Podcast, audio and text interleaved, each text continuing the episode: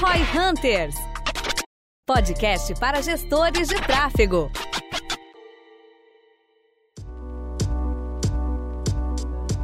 Rastreamento das suas campanhas, das suas estratégias de marketing. O que, que, é isso? Como que funciona? Quais são os primeiros passos que você deve tomar? Acho que o primeiro aspecto que a gente tem que pensar é que rastrear com sucesso é algo que tem que ser planejado antes de colocar qualquer campanha no ar. Acho que esse é o primeiro erro. Ontem eu estava falando com um cliente bem relevante aqui do Rio Grande do Sul, cara investe 22 milhões em marketing só em mídia por ano, em todos os tipos de veículo, e ele não sabe, por exemplo, qual é o CAC dele, qual é o canal que mais converte. E eu falei, cara, absolutamente tu tá perdendo muito dinheiro, porque provavelmente tá botando grana em coisas que não estão dando certo. Exemplo, o e-commerce dele não é competitivo, não consegue tirar resultado de lá. Então, por quê? Porque muitas vezes ele não traça um objetivo de rastreamento. Por exemplo, uma loja física. Lá no V4Cash a gente fez um episódio com o Jacques Fogliarini, que é o diretor de merchandising da Dell. Ele fala, cara, a gente sempre fez isso na Dell desde quando era jornal, que a gente colocava um número diferente que só tava naquela campanha. Mesma coisa para um outdoor. E hoje no digital não é muito diferente disso. Uma das coisas que eu mais briguei né, para virar um padrão, depois que eu aprendi a fazer, um negócio chamado naming convention. Basicamente é como é que você dá nomes e trackings corretos para que cada ação que você faz em cada rede, em cada campanha, seja paga ou, ou orgânica, você saiba de onde o resultado veio, né? E hoje em dia, ainda mais com o sistema de atribuição, o omnichannel de conectar offline e online, cara, se você não domina isso, você nunca vai saber com confiança qual que é o real resultado do que você está fazendo. Para mim, hoje, isso é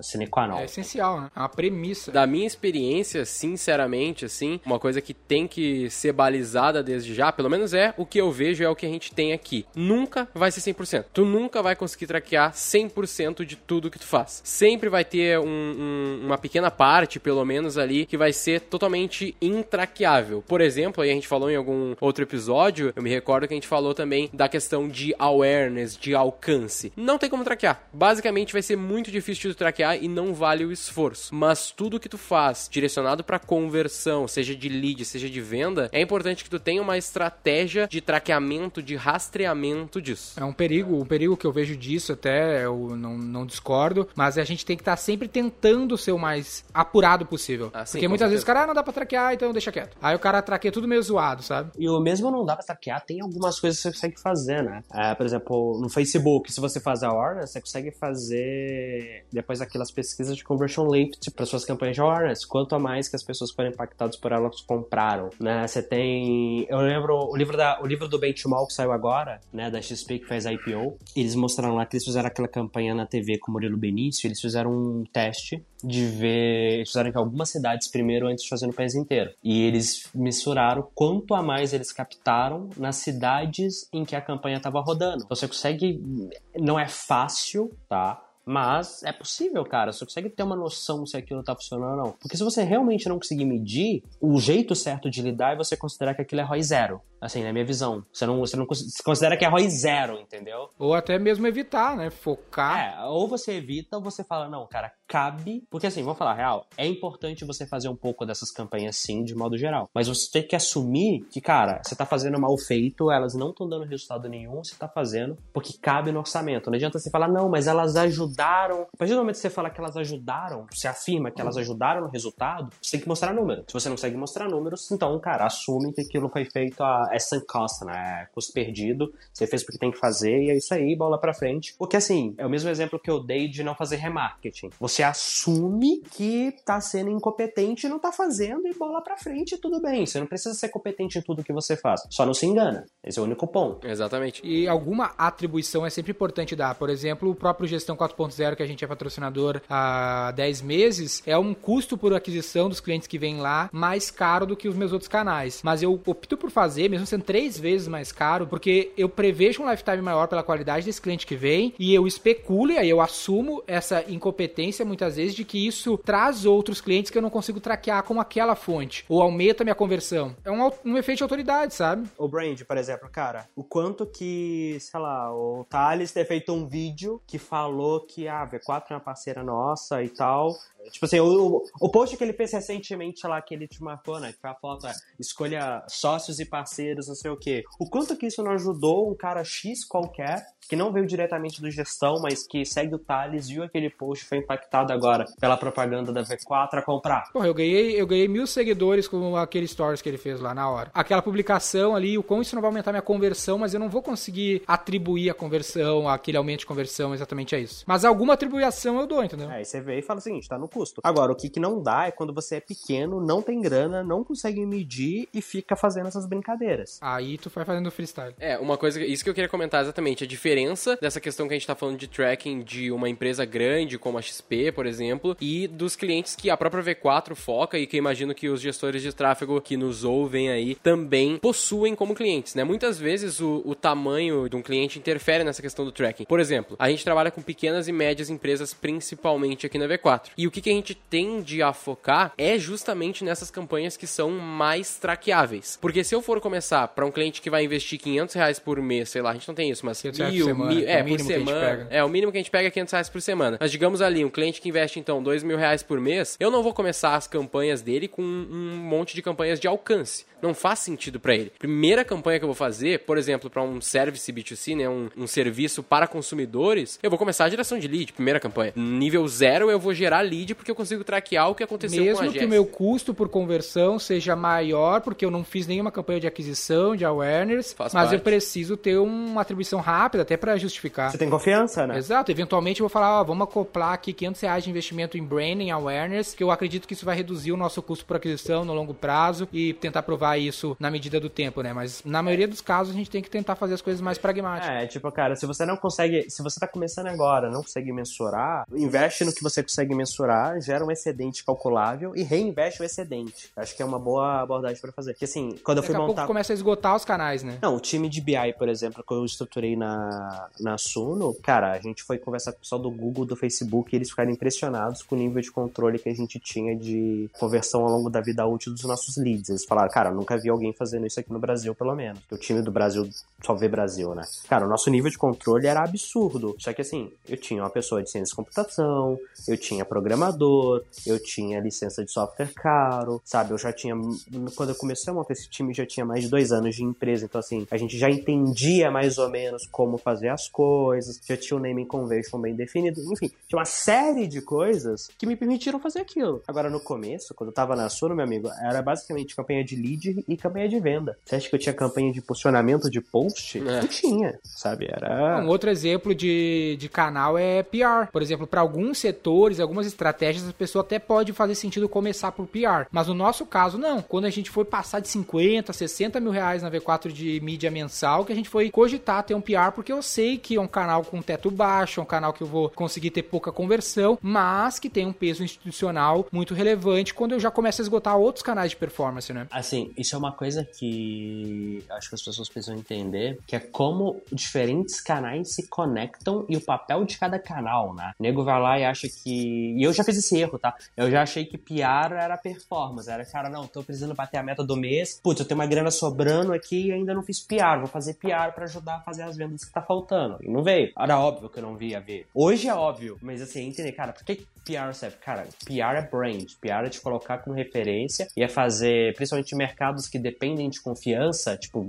dinheiro, é investimento, depende de confiança. Serviço em geral. Exato. Tudo que assim, cara, depende de confiança, PR é muito útil para reduzir aquela barreira e aumentar a sua conversão de modo geral. Mas não é um canal que vai te gerar efetivamente clientes, assim, aparecer na TV, pronto, amanhã tá chovendo cliente. Cara, até ajuda, mas não é. Saber até linear. potencializar, né, o, o PR, porque muitas vezes, bah, sair lá no meio mensagem, puta, vai bombar. Não, o que vai bombar é eu pegar aquele artigo, colocar no meu site que eu fui citado, porque isso vai talvez aumentar a conversão dos leads que eu tô puxando lá do Facebook. Então essa potencialização do canal é importante, né? Cara, o que aconteceu uma vez, tá? Eu tava conversando com os caras, aí comecei a ajudar eles. No meio do processo, né, o site dos caras ainda não tava feito, a gente tava trabalhando, eles tinham três produtos, e o site só tinha um produto no site. Aí os caras fizeram uma puta matéria, eu não sabia disso, tinha uma data pro site ser alterado e tal, a matéria matéria saiu, bombou de acesso no site, só que a matéria falava de um outro produto, que não era o único que estava no site. Então, tipo assim, choveu de acesso por 24, 48 horas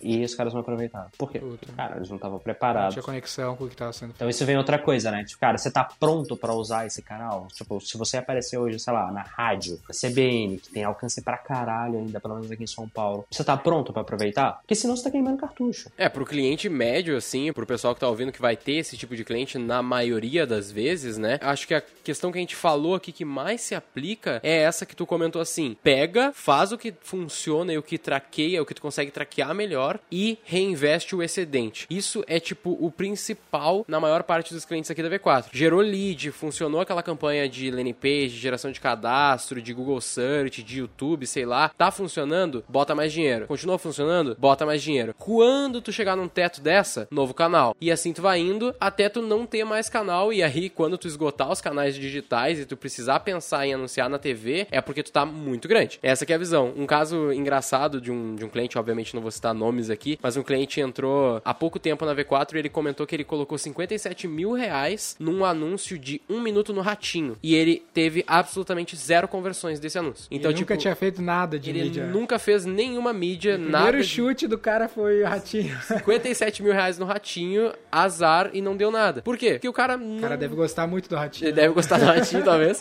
Mas, tipo, cara, era... Tipo, uma coisa que, obviamente, a gente não faria. Porque tu me dá 57 mil reais, Ixi, pra aquele chover. produto, eu faço chover no Facebook. Porque vai dar muito certo o produto que ele tinha. Mas não, ele resolveu ir pelos meios tradicionais e acabou se ferrando. E essa é o principal ponto. Ele resolveu ir no ratinho. É, exatamente. não fez muito sentido. E esse é o principal ponto. Tipo, tu tem que saber... Eu acho que até assim, pra, pra pegar um pouco empatia, talvez esse cara tenha visto um concorrente anunciar um programa similar e viu, puta, se o cara faz deve dar certo. Só que É. talvez esse cara ou não tá medindo e tá tudo errado, ou esse cara já faz tudo que é coisa e o último shot do cara foi no ratinho e o cara começou pelo ratinho por falta de conhecimento. Então, Exatamente. porra, é foda, sabe? A dica fica aqui, então, é não comece pelo ratinho. Mas um- uma questão importante, assim, que, que são duas dicas bem simples e que o pessoal muitas vezes esquece e vai ajudar muito aí quem tá começando ou quem já tá fazendo essa questão de gestor de tráfego e até tu, empresário, que pode estar ouvindo, confere se no digital tu tem essas questões, que é o seguinte, é Analytics e UTM. Analytics é o mais fácil, tá? Analytics é muito simples de tu instalar, um barbadinha, dois toques, e ele é muito complexo de se dominar. É muita coisa que tu pode fazer lá dentro, mas o mínimo que tu tem que ter é ter uma tagzinha nas todas as tuas páginas do Analytics para rastrear esse teu tráfego. E o segundo passo, aí é mais profundo de campanhas, são as UTMs. Tem vídeo no nosso canal que explica Tem detalhes sobre no canal. Sobre Pixel, que eu acho que é outro aspecto Sim, importante. Pixel também, que vem É, junto. procura no Google Naming Convention. Você vai achar isso. É, chama Campaign Name Convention. Você vai achar. Name muita Convention. coisa. Ah, naming Convention. É, isso é da hora. Mas, cara, é bom que você deu o gancho pro tema que eu queria falar, que era. Tá aqui falando que é importante traquear a conversão, ver como é que tá. Analytics, cara, é entender, garanta que os pixels, né, o rastreamento de conversão e cada plataforma tem um seu, eles existam, estejam instalados corretamente. E dois, Toma muito cuidado com um negócio chamado janela de conversão. O que, que eu já vi muitas vezes? Por exemplo, a janela de conversão padrão do Facebook para compra é 28 days click, one day view. O que, que significa? Cara, se alguém clicar no seu anúncio e dentro de 28 dias comprar, o Facebook vai mostrar como se ele tivesse convertido. Só que até aí, tipo, cara, o cara ele pode ter feito, clicou no anúncio do Facebook, depois ele foi no Google, depois ele foi no e-mail, depois nas redes sociais e comprou. O Facebook vai contar a conversão para ele, né? Então você tem que configurar isso, são os modelos de atribuição. E dois, a maior pegadinha na minha visão é o famoso One Day View. O que, que é isso? Se o cara vê a sua campanha e depois converter, o Facebook considera conversão. Então, assim, né, toma cuidado com pixels, as tags de rastreamento estarem bem instaladas, a naming convention, mas na hora de analisar quem gerou seu resultado, veja as suas janelas de conversão. Porque você não sabe o que vai acontecer, você vai somar o resultado que cada canal fala que deu, você vai ver que no final do mês, a soma deles é maior do que o seu faturamento. Você vai falar, cara, tem alguma coisa errada. A soma de cada canal é assim, se a soma de cada canal for menor que o faturamento total, ainda é factível. Por quê, cara? Algum canal não rastreou corretamente e a conversão aconteceu. Ou orgânico. Não, mas é mesmo orgânico, né? Se você faz direitinho, dá pra você rastrear. Dá pra soma dos canais ser menor do que o valor real. Agora, se elas forem maiores, tem alguma coisa errada ou no seu na tag de rastreamento ou na sua janela de atribuição de conversão. Algo não tá, né? Algo de errado não está certo. E aí isso é algo que tipo assim, você tem que tomar cuidado. E também sempre tem o para campanhas offline, ou até alguma campanha online para converter no ponto de venda, que é algo que a galera sempre nos pergunta. Tem sempre tu usar um cupomzinho, bom e velho cupom, Sim. né, que tu anuncia online e a pessoa quer apresentar no PDV, ou tu pode pura e simplesmente mudar no teu checkout no ponto de venda algum campo ali para que faça com que a pessoa pergunte se o indivíduo viu algo na internet ou não e poder ter essa atribuição, depois puxar um relatório, eventualmente fazer uma promoção, uma oferta online que não está sendo ofertada em outro canal, que a pessoa vai ter que pedir por ela. Que é tipo cupom também. Tem conversões offline atualmente no Google,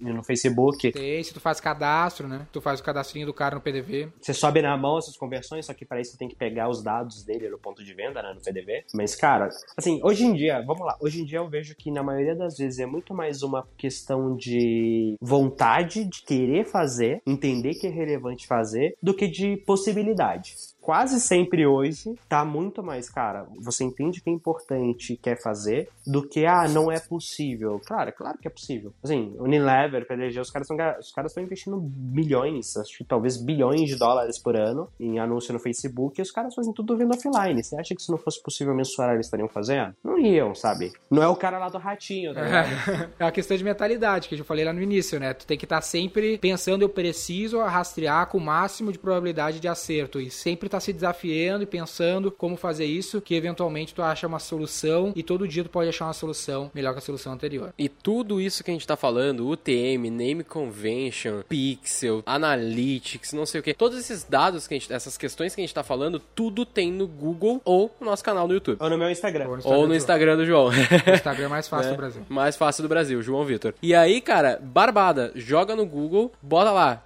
Quer fazer traqueamento do Facebook? Bota Pixel, Facebook, Central de Ajuda. Quer fazer o Pixel do Google? Pixel, Google, Central de Ajuda. Ou tag do Google, fica a dica que é um pouquinho mais fácil de achar. Mas tudo tem barbada, as ferramentas têm as próprias centrais de ajuda lá. E é dois toques para aprender. E a gente tá lá facilitando no YouTube e no Instagram, João Vitor.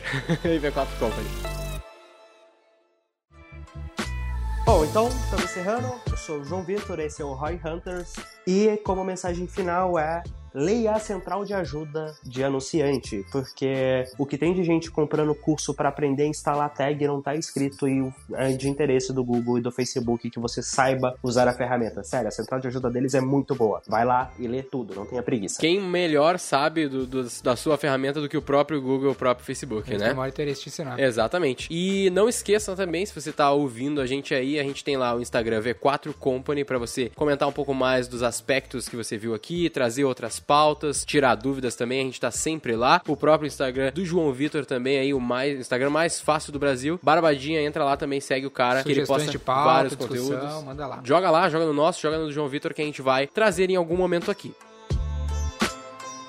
Eu sou o Guilherme Lippert, sócio executivo da V4 Company. Eu sou o Denner Lippert, fundador da V4 Company. E o nosso negócio é vender o seu. E não invista no ratinho.